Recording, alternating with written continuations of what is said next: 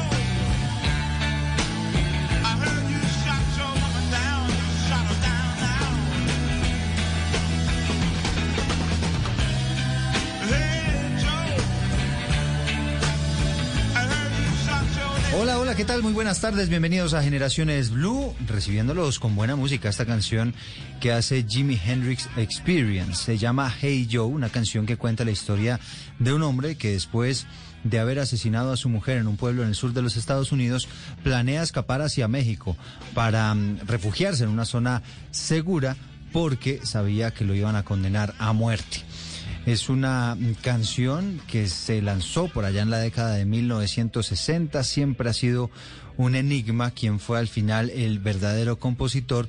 Pero eh, finalmente por allá en el año 2000 le entregan como único autor, como la autoría de esta canción, a un hombre que se llama Billy Roberts.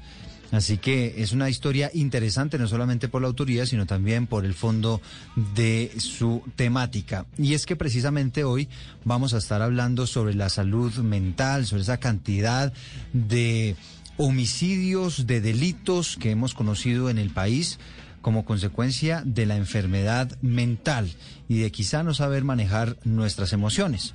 Ocurrió en el caso de eh, Johnny Leal, este hombre que mató a su hermano a Mauricio Leal y a su mamá, a Marlene Hernández. Un crimen que inclusive alcanzó a planear durante cuatro meses a pesar de que vivía con ellos. De hecho, lo que dicen las investigaciones es que todo parece indicar que este hombre se va a vivir a esa casa a la calera con el propósito de hacer un poco de inteligencia y planear el homicidio. Otro caso que ocurrió recientemente, un hombre que en la localidad de Bosa termina asesinando de un ladrillazo a su mamá. Y como el perrito intentó defenderla, entonces también emprendió a ladrillazos al perrito y también lo mató.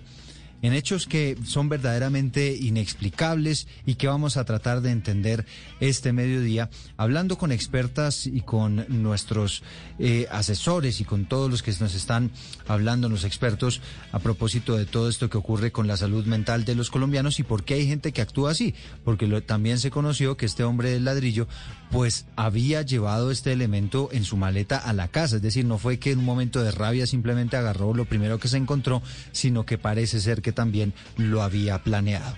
Así que este será el tema de conversación. Tenemos esta semana también el caso terrible de la manera como mataron a don Hildebrando Rivera, un hombre que conduciendo un carro de basuras atropelló a una mujer embarazada de la, de la comunidad en Vera, a su hija de pequeña, una pequeñita de un año y medio, en la vía entre Siberia y Funza. En un accidente que eh, aparentemente ocurrió porque había muy poca luz, pero que termina con el homicidio de este hombre a través del linchamiento de las comunidades que, muertas también de la furia, terminan actuando de esta manera y pues terminan dejando una doble tragedia a dos familias sin sus seres queridos. Soy Eduardo Hernández Villegas, me complace como siempre acompañarlos en este espacio que es construido de la mano de ustedes y en el que pretendemos, por supuesto, crear una, una sociedad mejor tratando de entender todos estos eh, problemas que pueda haber eh, de por medio, pero también eh, con algo propositivo, intentando también solucionarlos. Así que de esta manera y con buena música les damos la bienvenida.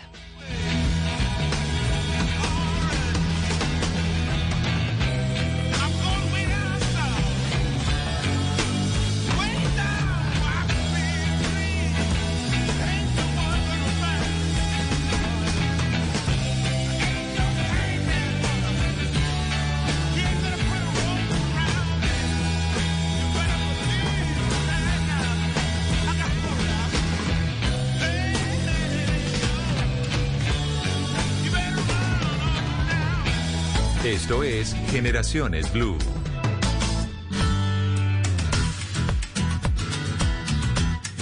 Y los invitamos a participar también en numeral Generaciones Blue. Usted suele visitar a un psicólogo para saber cómo está su salud mental.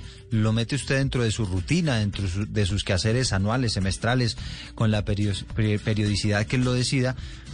¿Está eso en su cabeza, en su mente? Pues mire, nos dice que sí, el 14% a esta hora quienes están respondiendo esta pregunta y dicen que no el 86%. Y yo voy a confesar, me incluyo allí, porque la verdad es que muchas veces uno no piensa en su salud mental, a veces a uno le duele algo en el cuerpo, al médico general, se hace de pronto algunos exámenes de rutina, pero somos pocos los que, o son pocos los que deciden al final visitar a un psicólogo para saber cómo están en materia de salud mental.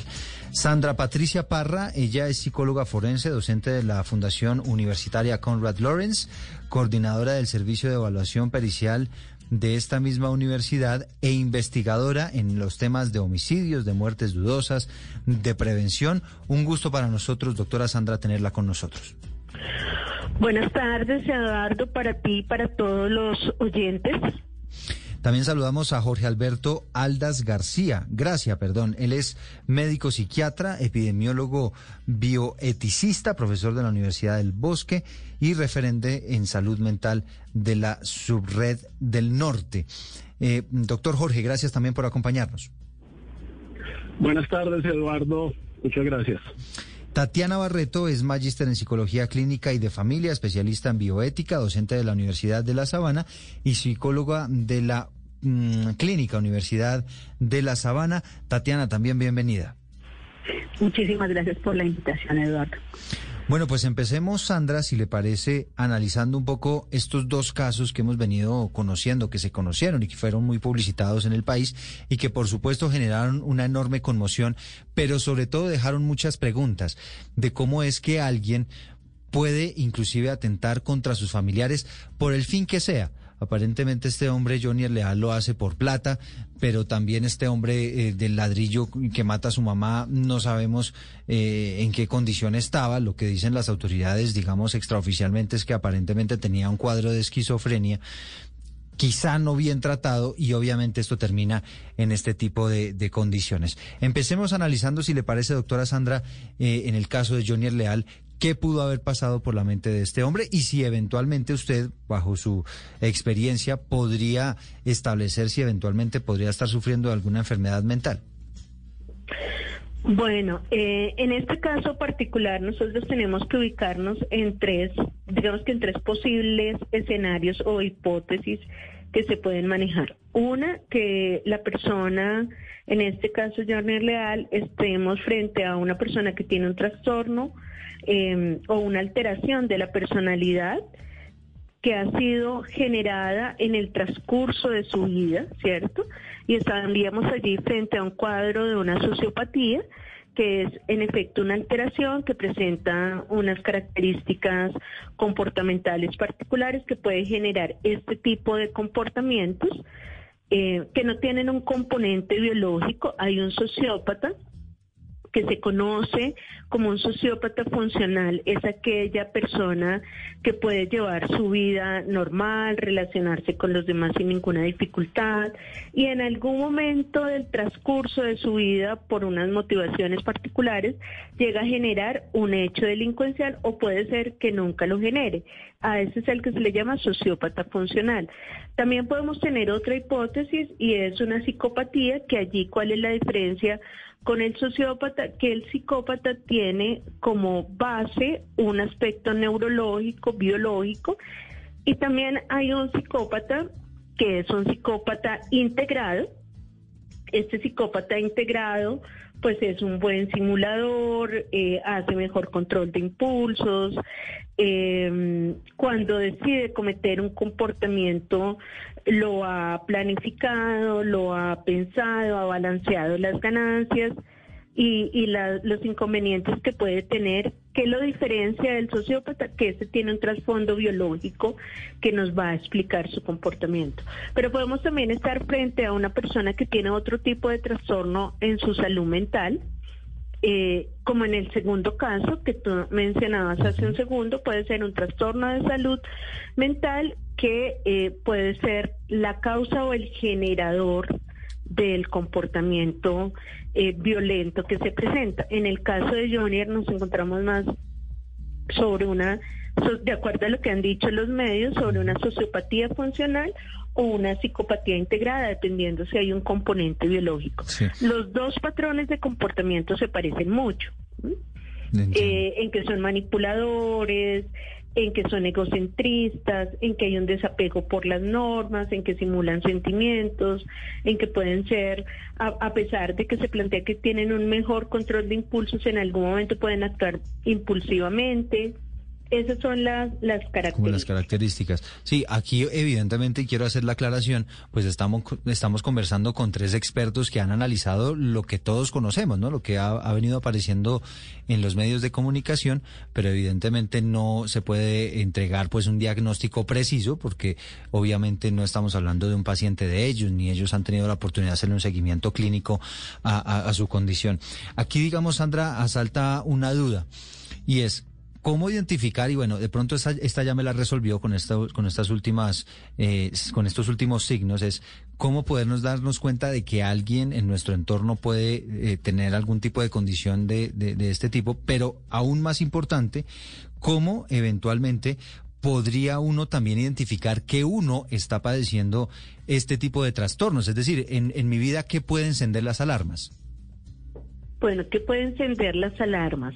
Puede encender las alarmas desde pequeño el gozar con el sufrimiento del otro, el ser un poco insensible o cuando uno siente que las cosas que le generan una respuesta emocional al resto de compañeros, de gente que está a su alrededor, para uno no no tiene ese impacto emocional, entonces allí hay que prender esas alarmas.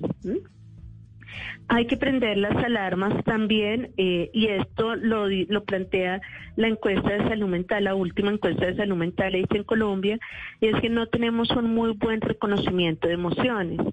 Eh, usualmente reconocemos la ira, la tristeza, la alegría, pero las otras emociones no las reconocemos.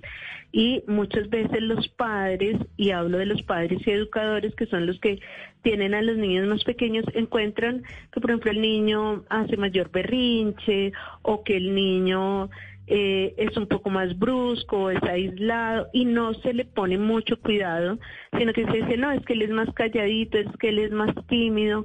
Acá la doctora Tatiana y el doctor Jorge nos pueden eh, estos indicadores clínicos, que siempre es bueno como estar pendientes de ellos, ¿no? Siempre es bueno como estar mirando qué pasa en esos en esos dos extremos, eh, mirar también, por ejemplo, el desapego que hay a normas, Y en este desapego que haya normas, mire, tan sencillo como cómo responde una persona ante el semáforo, eh, cómo responde cuando un compañero de vía, digo yo, eh, le cierra o hace una maniobra indebida, ¿cómo es esa respuesta que tiene el sujeto cuando eso ocurre? Si es una respuesta exacerbada, eh, ya digamos que a los observadores nos empieza a prender esas alarmas, ¿no? Mm. Es decir, Pero no es no es un asunto tan fácil de identificar. Claro, claro, no, yo entiendo, entre otras cosas, por eso que nos explicaba que estos sociópatas que son funcionales, pues es allí donde ellos pueden controlar mejor esos impulsos y evidentemente es más, es más difícil de detectar. Pero aquí entonces quisiera eh, y vincular a, a la conversación al doctor Jorge para que hablemos un poco de eso, conversemos sobre esos signos de alarma que claro, uno puede detectar eh, eh, en los demás, inclusive me parece interesante esto que nos contaba la doctora Sandra de cómo desde la niñez se puede empezar ya a encontrar algunos rasgos, ¿no? Que nos indiquen y, y- y que nos hablen de que eventualmente puede haber allí algún tipo de, dificultad. Pero, pero también en nosotros mismos, doctor Jorge, ¿no? Porque al final eh, nosotros podemos estar teniendo algunos pensamientos, algunos asuntos allí en la cabecita, pues que nos llevan a pensar, ojo, usted es mejor que, que se pegue una pasadita por el psicólogo. Sí, esto es complejo es porque la mayoría de seres humanos que padecen estos problemas son lo que nosotros llamamos egosintónicos. O sea, tienen el problema pero no lo ven. Y un porcentaje muy pequeño son egodistónicos, o sea, tienen el problema y les causa malestar y lo de alguna manera lo ven. Como decía la doctora Sandra, la, el entorno sí puede detectar. Más fácil que el que lo padece, el entorno lo puede ver. Pero cuando estos problemas son leves o funcionales, el entorno no se va a dar cuenta. Claro. El entorno los detecta en general cuando son de alguna manera graves o severos. Por ejemplo, en un niño que eh, genera maltrato animal, incendios, agresiones, pues eso lo ve el entorno. Pero si el niño simplemente tiene dificultades con su empatía, se le dificultan las normas, el entorno va a tender a no verlo. Entonces los problemas de personalidad es un reto porque generalmente pasan inadvertidos hasta que lamentablemente ocurren hechos para la persona o su entorno que generan una alteración. Eh, los otros problemas mentales, la depresión, la esquizofrenia, las adicciones, digamos que en teoría son más fáciles de ver o de detectar. Pero esto que hablamos hoy de problemas de personalidad como la sociopatía o muchos problemas de personalidad que hay, son de más difícil detección tanto para el individuo como para su entorno, excepto si son graves. Sí, y el problema es que a veces uno no, no se da cuenta, ¿no? Uno no sabe, por ejemplo, que una persona como Jonier llevaba cuatro meses planeando el matar a su mamá y a su hermano, ¿no? Nada más ni nada menos que son, que eran sus seres más cercanos, más queridos, pues con un fin último parece ser todo relacionado con, con el dinero. Eh, hablando, doctora Tatiana, para que, para que metamos aquí también, digamos, el tema de los niños. Ellos son traviesos, ¿no? Pero nos decía el doctor Jorge que de pronto si usted lo ve que el niño es más agresivo con la mascotica, que es más agresivo de lo normal, que de pronto no, no sabe controlar impulsos, aunque eso muchas veces es normal también en la niñez, pues entonces allí cómo, cómo puede uno empezar a identificar rasgos específicos para darse cuenta que puede haber algo allí que, que puede estar generando esas dificultades. Bueno, sí, muy importante que nosotros también eh, a veces minimizamos ¿no? los asuntos que pasan con los niños, porque pues los niños son esos eh, tesoros que la vida nos ha dado y a veces pensamos que lo hacen porque son simpáticos, porque no son los más avispados, porque los niños son los niños que van adelante de los demás. Y también aquí eh, cabe señalar que hay unos en todo lo que tiene que ver con los trastornos des- destructivos y la, de la conducta, que muestra claramente cómo la agresión, como lo está señalando usted a, a las personas y a los animales, la destrucción en la propiedad, el engaño o el robo y el incumplimiento de las graves, eh, grave de las normas, a veces empieza a ser una constante en los niños. Entonces, mm, ese papá que está atento a ese proceso de desarrollo del niño, pues también mm, que, que ahí es donde se hace la necesario que acudamos desde eh, temprana edad también a, a ver qué se puede hacer, ¿no? Y que no lo veamos como una situación donde es que otros eh, nos tienen envidia, es que al niño no lo quieren, es que al niño no lo aceptan, sino que nosotros debemos también ser los primeros garantes, y esto eh, eh, es tan importante que los papás que nos están escuchando sepan que son garantes tanto de la salud mental de los niños como de lo que, de las implicaciones también que las conductas de los menores pueden tener frente a otros cuando van creciendo. Y que ser papá también implica que yo debo saber que no puedo ser permisivo, porque muchas de estas conductas se alimentan también por ese rol como padres, ¿no? Cuando hay padres permisivos, cuando hay padres que son inconstantes, inmaduros, incongruentes, padres que abandonan, ¿no? A veces su, su rol como padres o se desentienden de esa crianza o al contrario piensan que no permitir es como lo que está de moda dentro de las normas de la casa, ahí puede haber una presencia importante que anide en, en los niños o en las personas, pues esa tendencia a no cumplir con las normas es lo que en este momento llamamos también la crianza positiva y es que la salud mental recordemos, se da desde las primeras etapas de la vida. Mm. Es el amor, pero también la exigencia, la que forma personas que son capaces de entender su papel, su lugar en la sociedad. No es el lugar, eh, ¿no? Algunos niños eh, lamentablemente aprenden un poco ese ser maquiavélico, que quiere decir que es no importa no lo, lo que pase en el medio con tal de que yo tenga eh, mi beneficio, son manipuladores y a veces eso sin querer es incentivado por los papás.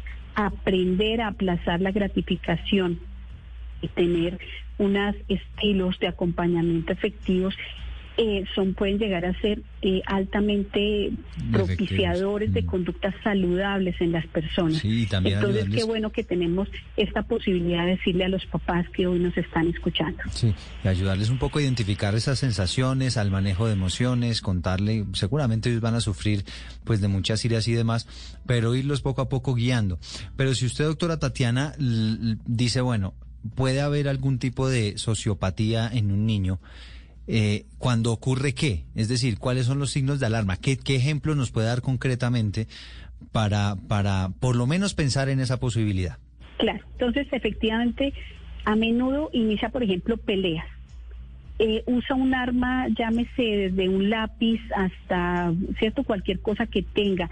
Lo primero que el niño a veces manifiesta o expresa es como de una vez un interés de golpear a otro, de ser cruel, ¿no? De, con sus palabras, con sus actos cuando francamente pronto ha intimidado a alguien, es decir, eh, hay una distancia prudente que uno debe guardar, pero estas personas generalmente no lo hacen, ¿no? Pueden incluso ya llegar hasta el golpe. Mm. Por ejemplo, en relación a la propiedad, cuando no respeto la propiedad del otro o he hecho un acto deliberado de, daño. Entonces, eh, porque tuve mucha ira, entonces de pronto fui y rompí algún objeto de mi hermanito, de una persona. Eh, cuando rayo, por ejemplo, las paredes de una forma ya no muy marcada, muy agresiva, eso ya puede verse eh, la intencionalidad que tiene. Incluso muchos niños pueden gustarles el fuego como una medida no de hacer daño en, en esa propiedad. ese, ese, y doctora Tatiana, me detengo un momento y es, en lo que le he escuchado es detectar si, por ejemplo, el niño disfruta con eso, disfruta haciendo daño?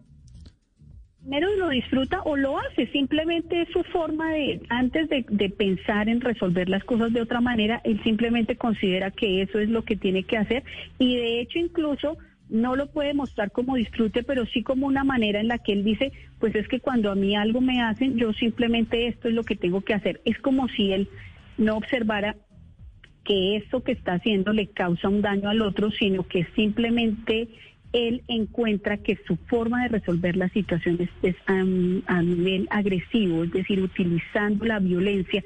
Eh, pero él a veces, eh, como estábamos diciendo ahora el doctor, algunos reconocen en, en, sí mismo que eso es violencia y otros es simplemente es una forma de defender lo que es mío y si yo lo tengo que defender, pues lo haré, no importa ¿no? Como estábamos diciendo ahorita, cuáles son los medios que yo utilice, mm. sino lo que importa es el fin que voy a lograr. Y por eso es que logran tener esa frialdad y, logran decir, eh, pues el beneficio que yo estoy teniendo es mayor y es lo que finalmente cuenta para mí. Es como un desconocimiento del otro y es no importa lo que yo tenga que hacer o el patrón de escalada que yo logre, con tal de que finalmente lo que yo eh, quiero lo pueda eh, hacer y no tienen como esos mecanismos de conciliación que pueden llegar a, tener otras personas.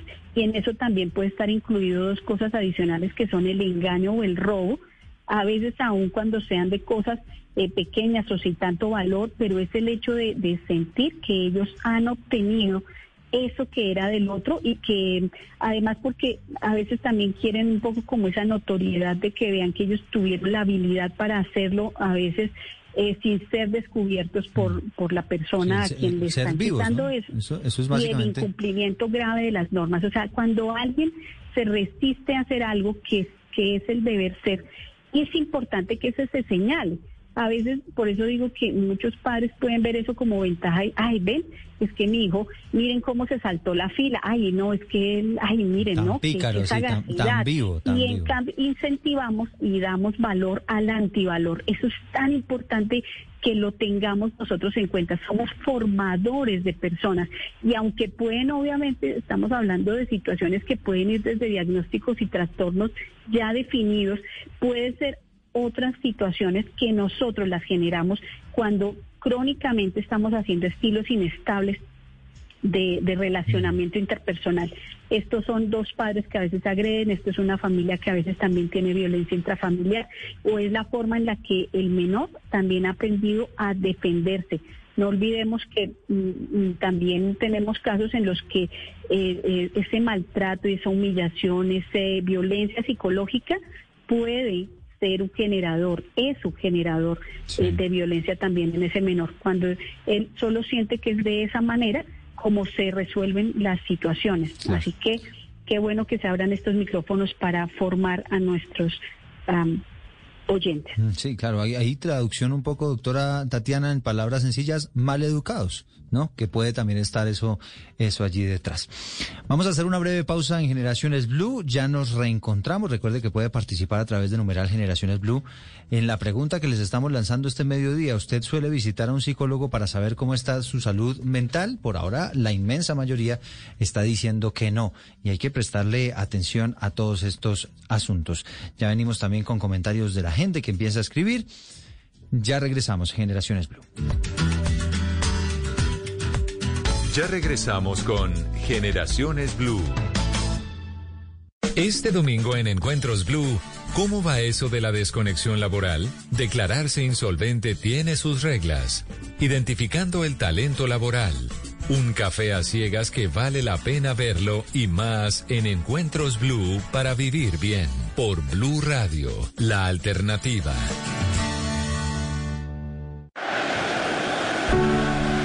Nosotros las críticas no nos hacen daño. Nosotros nos levantamos, nos comprometemos, la luchamos. Porque un jugador de fútbol por la selección lo da todo, todo, sin esperar nada a cambio. Acompaña a la selección. Las cosas están difíciles, es cuando más tenemos que ser equipo. Selección Colombia, este primero de febrero, Colombia-Argentina. Blue Radio, la alternativa, futbolera, acompañando a nuestra selección Colombia siempre. Continuamos con Generaciones Blue.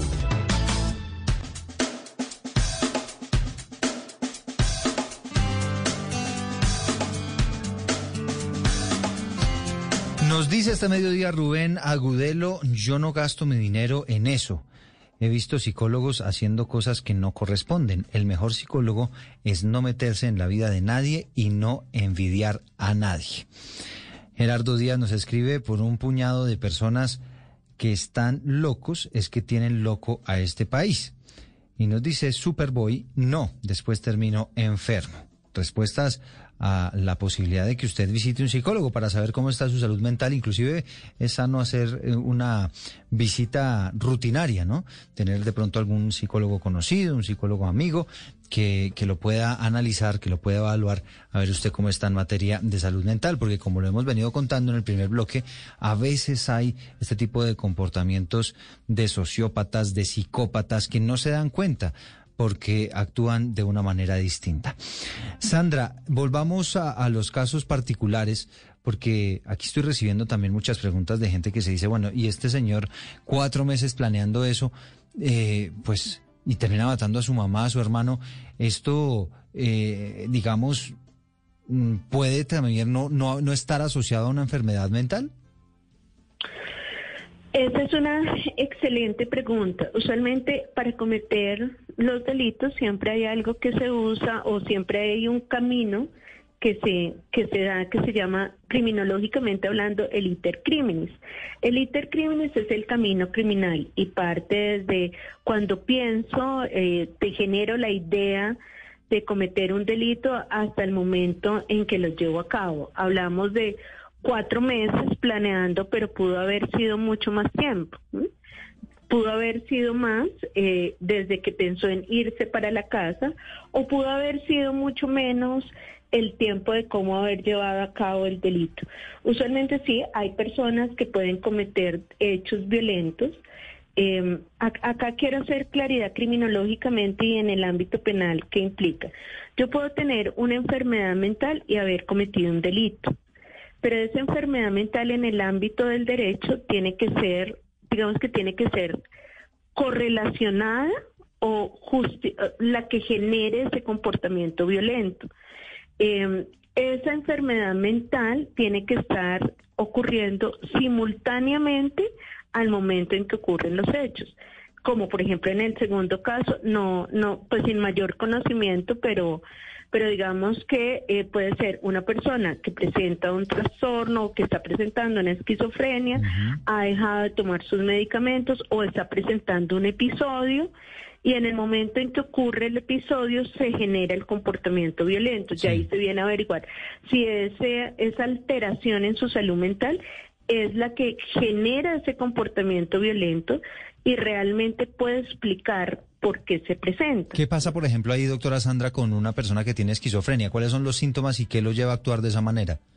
Lo que pasa es que una persona que tiene esquizofrenia, pues tiene una alteración en su salud mental que la lleva a escuchar voces, ¿cierto? Puede tener alucinaciones auditivas, puede tener audición, ah, alucinaciones visuales, ¿cierto? Puede estar escuchando voces de alguien que en su interior le plantea que debe realizar las cosas. Entonces ahí es cuando en el mundo del derecho se plantea que se altera la capacidad intelectiva y volitiva del sujeto.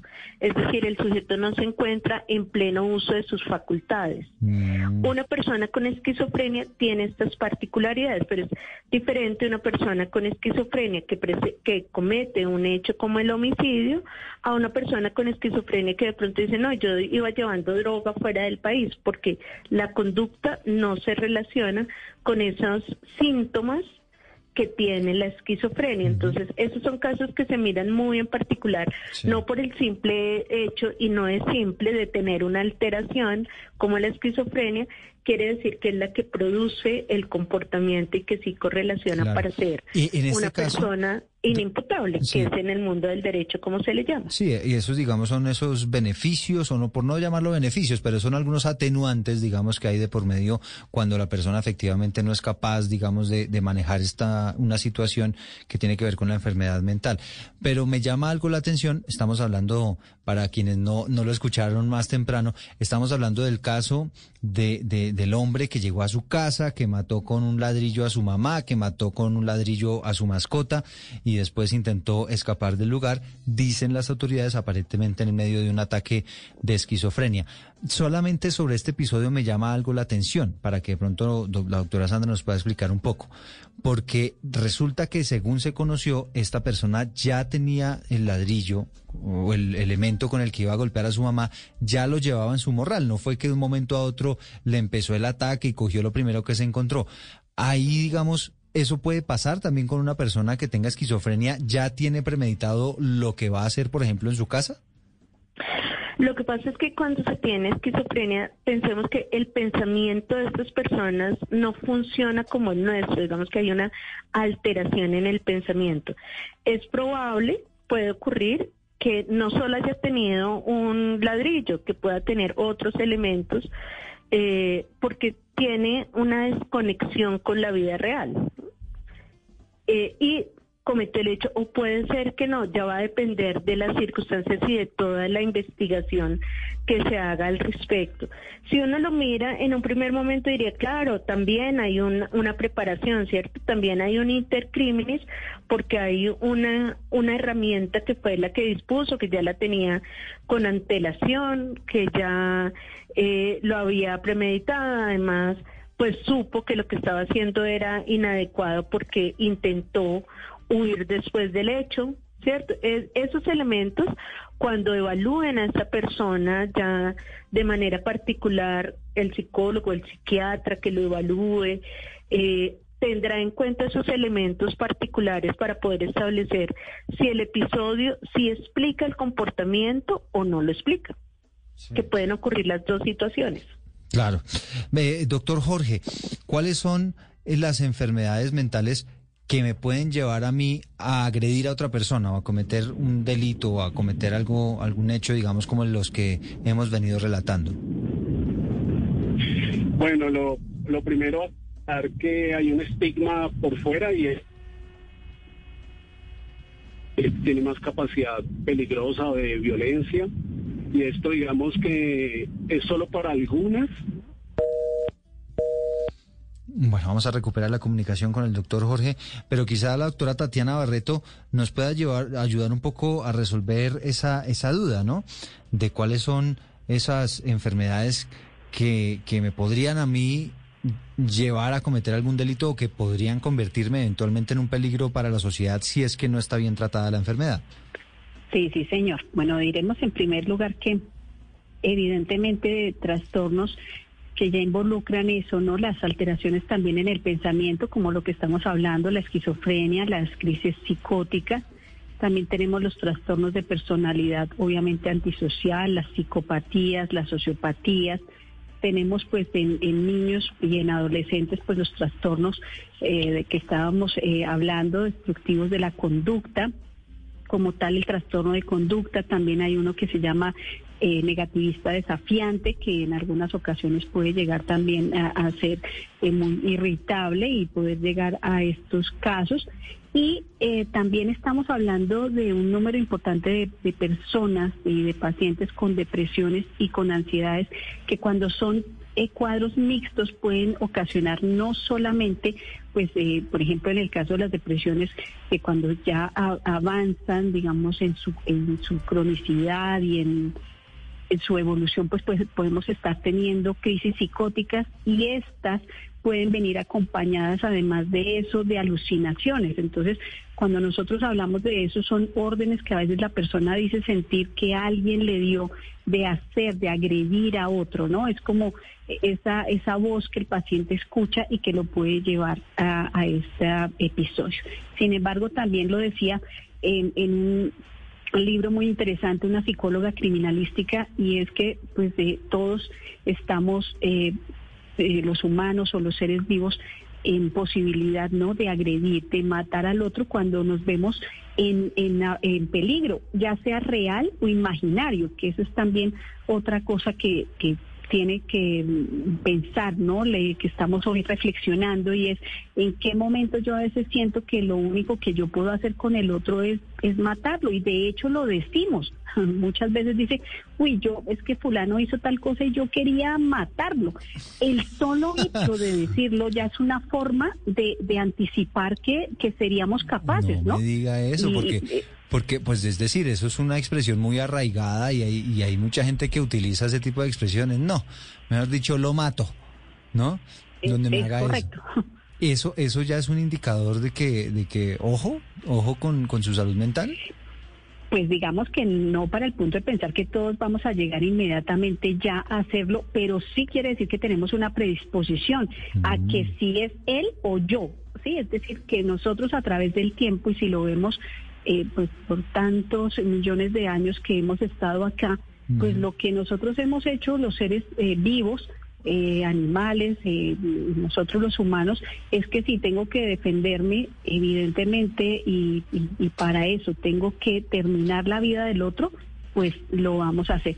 Evidentemente que gracias a Dios existe todo lo que se llama también la formación emocional, afectiva, todo lo que hemos venido eh, diciendo que nos da obviamente una gestión distinta de nuestras emociones, de lo que nosotros debemos hacer como personas, pero esta parte en la que nosotros negamos la vida del otro o, la, o vemos que lo más fácil es eliminar al otro para salir yo victorioso se ha dado a través del pues de la historia, en las guerras, ¿no? En, en, los, en la búsqueda de los territorios y evidentemente esto, ¿no? A menor escala, pero también es una forma en la que estamos diciendo es, es que a veces mm, las personas eh, pueden pasar del, del dicho al hecho eh, simplemente porque sienten que es su única manera eh, de hacer valer eh, sus derechos.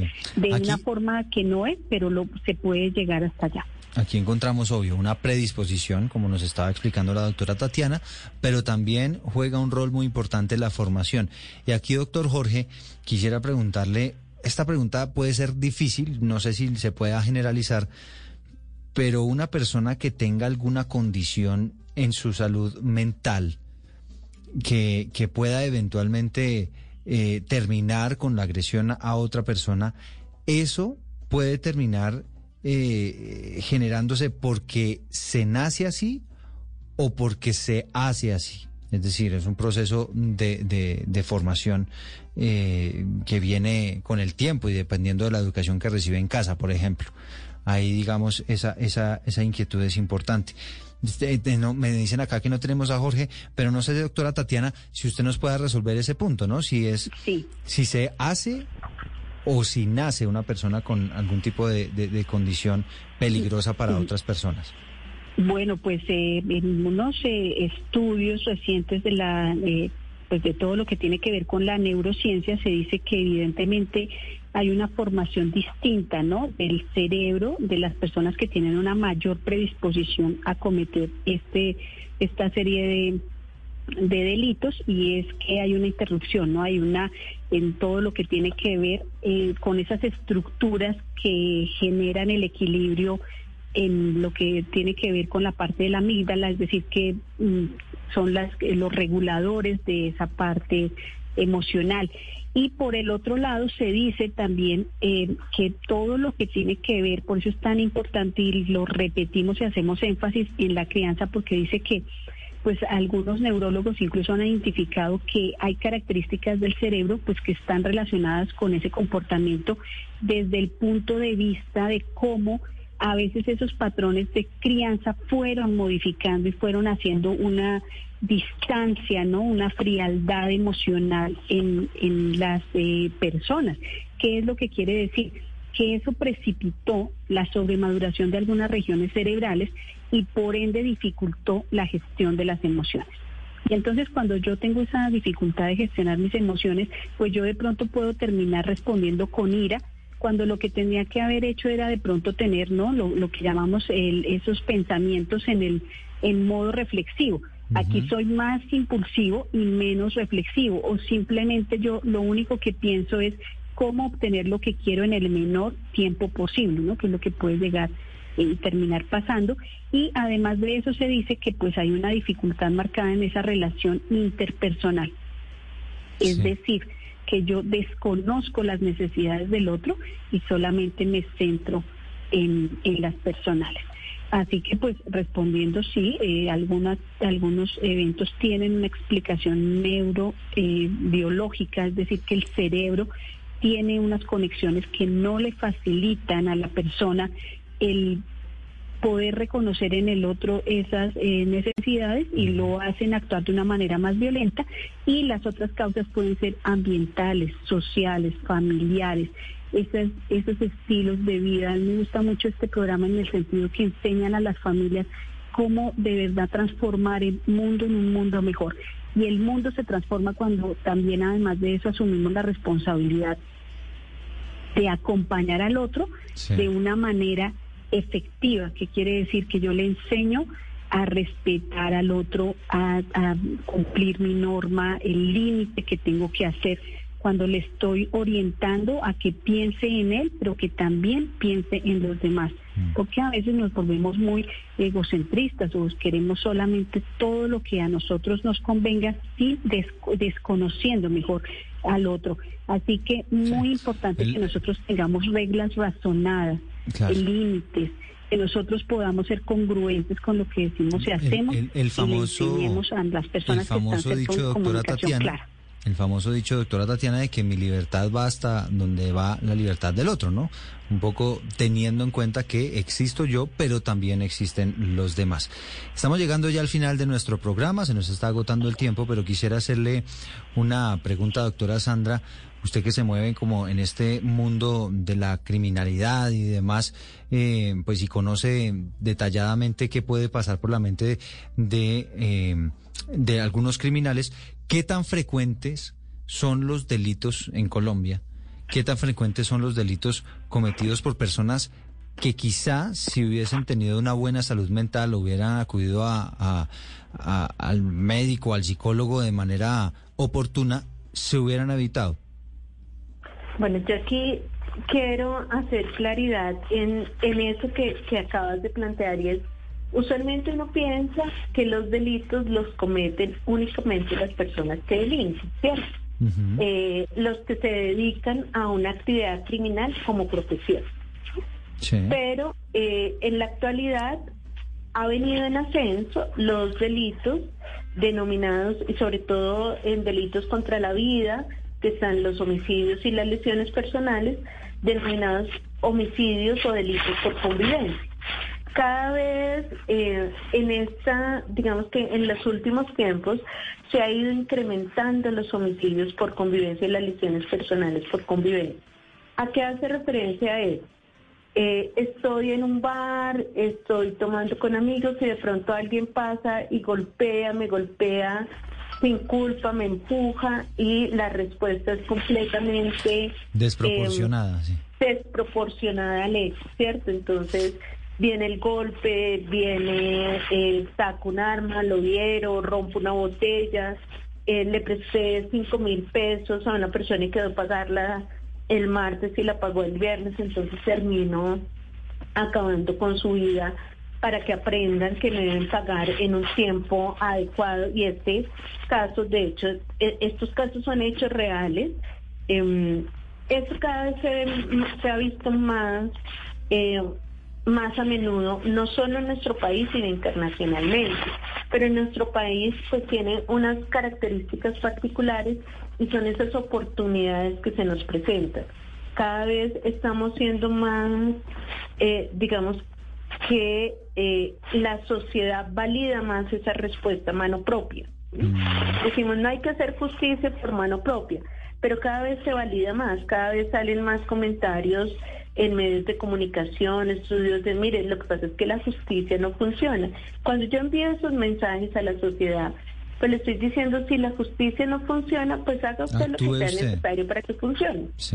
Y eso es contraproducente porque se genera esa oportunidad de elección. Entonces, si venimos en, en crecimiento de personas como usted, como yo, como la doctora Tatiana, como cualquiera de nosotros, que digamos tiene una salud mental eh, buena o estable que presentan estos comportamientos violentos o personas que, han, que presentan algún tipo de alteración o problema en su salud mental sin que sea un trastorno, que pueden ir presentando estos comportamientos y no les ponemos mucho cuidado. Sí, sí, sí, ahí está. Entonces, sí, eh, y hay que hacer una mirada a esos homicidios y a esas lesiones por convivencia. Si yo suelo, si yo suelo responder así desproporcionadamente, eh, de pronto hay algo que me saque de, casillas, como decimos popularmente, y, reacciono de manera violenta y tal. ¿Es bueno darme una pasadita por el psicólogo, mirar qué está pasando? Es buenísimo. Es muy bueno. Yo creo que así como hacemos ese examen físico de control anual, tenemos que hacer ese examen mental de control anual. Sin que nos dé pena, sin que nos dé miedo.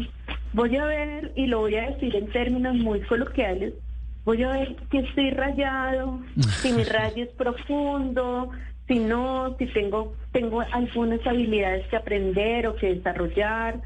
eh, o tengo que superar algunas cosas y no hay ningún inconveniente, o sea, hace parte de lo cotidiano y del crecimiento personal. Sí, porque es que eso todavía, y lamentablemente es así, doctora Sandra y doctora Tatiana, pues que cuando uno dice, no, es que voy al psicólogo o eventualmente voy a visitar al psiquiatra o, o lo que sea, pues de una vez hay una- un señalamiento social, ¿no? Como, uy, este señor está loco porque está recibiendo, porque está yendo al psicólogo, en fin.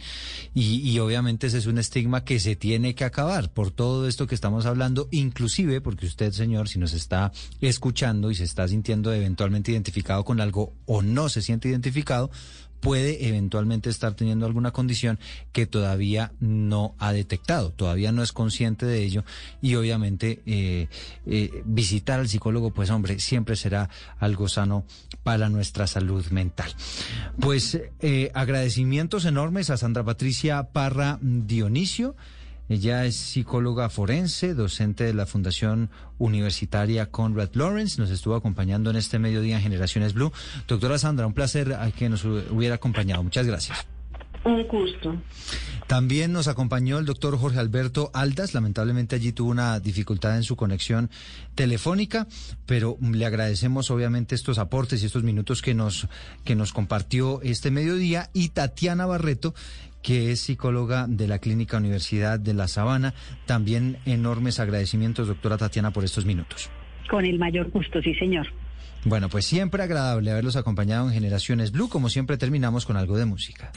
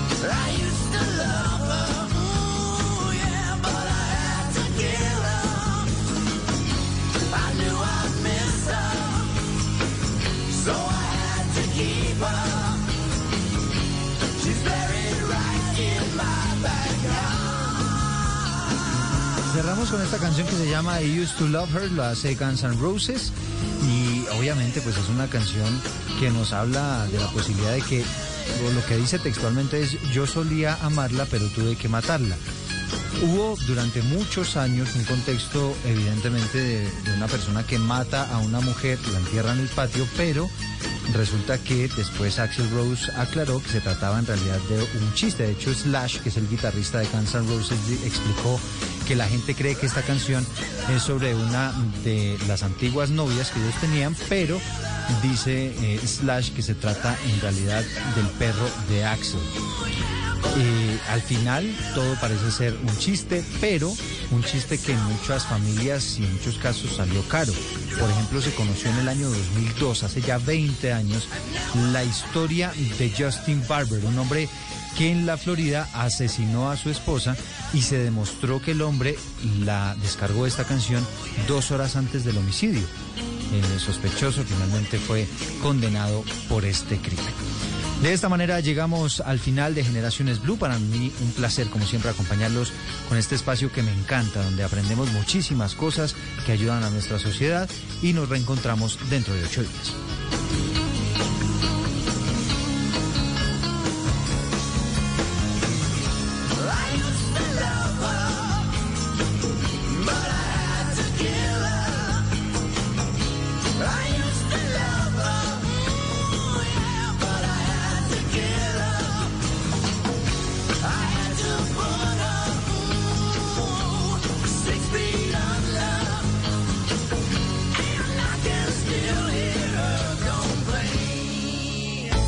Estás escuchando Generaciones Blue. Lucky Land Casino asking people what's the weirdest place you've gotten lucky? Lucky? In line at the deli, I guess? Aha, in my dentist's office. More than once, actually. Do I have to say? Yes, you do. In the car before my kids' PTA meeting. Really? Yes. Excuse me, what's the weirdest place you've gotten lucky? I never win and tell. Well, there you have it. You can get lucky anywhere playing at LuckyLandSlots.com. Play for free right now. Are you feeling lucky? No purchase necessary. Void where prohibited by law. 18 plus. Terms and conditions apply. See website for details.